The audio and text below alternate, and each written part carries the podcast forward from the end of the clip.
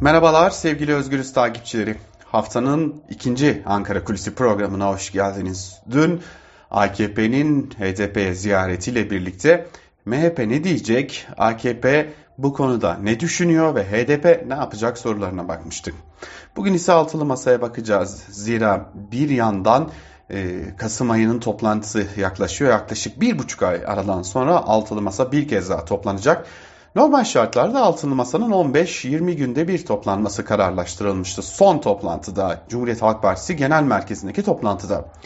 Lakin gelin görün ki e, CHP lideri Kılıçdaroğlu'nun yurt dışı ziyaretleri bir yandan e, Saadet Partisi'nin kongre süreci öte yandan İyi Parti'nin ziyaretleri derken en nihayetinde bir de Deva Partisi'nin mitinglerini ekleyince e, bu e, toplantı süreci bir buçuk aya çıkmış oldu.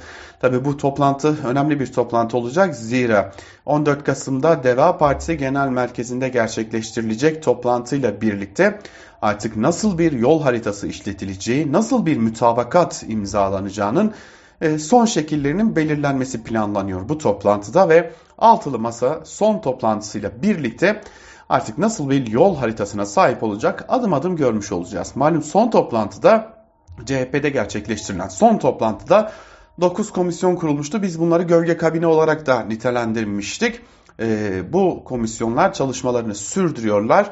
En azından e, çeşitli alanlarda nasıl bir yol haritası izlenecek bu belirleniyor. Bu aynı zamanda altılı masanın ortak seçim beyannamesi olacak ve bu seçim beyannamesi yine büyük bir törenle 28 Şubat'ta e, açıklanan 2022'de açıklanan o e, parlamenter sisteme geçiş mütabakatına benzer bir biçimde duyurulmuş olacak ve böylelikle altılı masa artık mütabakatını da sağlamış olacak ve geriye tek bir şey kalacak. Ortak adayın yetkilerini nasıl kullanacağı ve tabii ki bakanlıkların, bürokratların nasıl şekillendirileceği.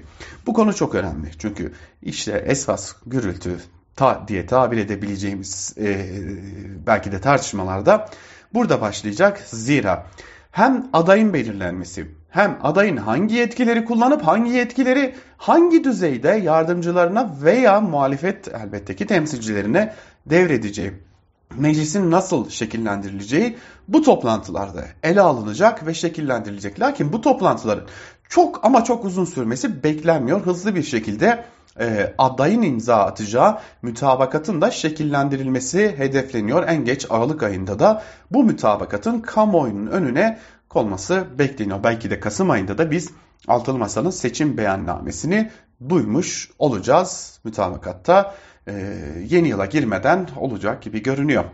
Tabi burada çeşitli noktalar var. Öğrendiğimize göre Hazine ve Maliye Bakanlıkları hatırlayacaksınız 2018 yılı itibariyle birleştirilmişti ve tek bir bakanlık haline getirilmişti. Ekonomi önemli bir konu. Ekonominin yönetimine aday çok sayıda isim var altılı masada çünkü çok sayıda tecrübeli isim bulunuyor.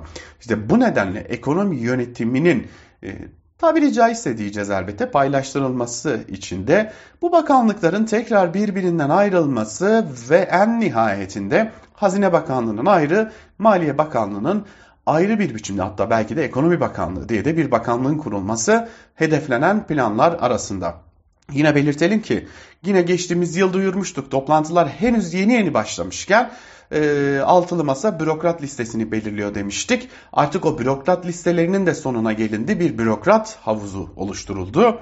E, tırnak içerisinde liyakatinden şüphe edilmeyen isimler bu bürokrat, bürokrat listelerinde biriktirilmiş durumda. Yavaş yavaş bu isimlerde kimlerin yer alacağı, kimlerin ne zaman nereye nasıl atanacağı da belirlenmiş olacak.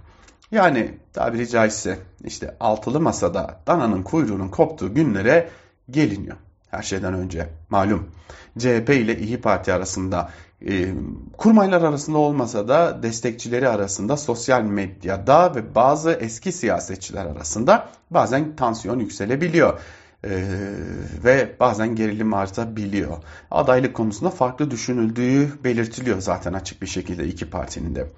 Ama tam da altılı masanın toplantısından iki gün önce 12 Kasım'da e, Altılı Masa'nın önemli iki partisinin lideri Kılıçdaroğlu ve Akşener Adana'da olacaklar.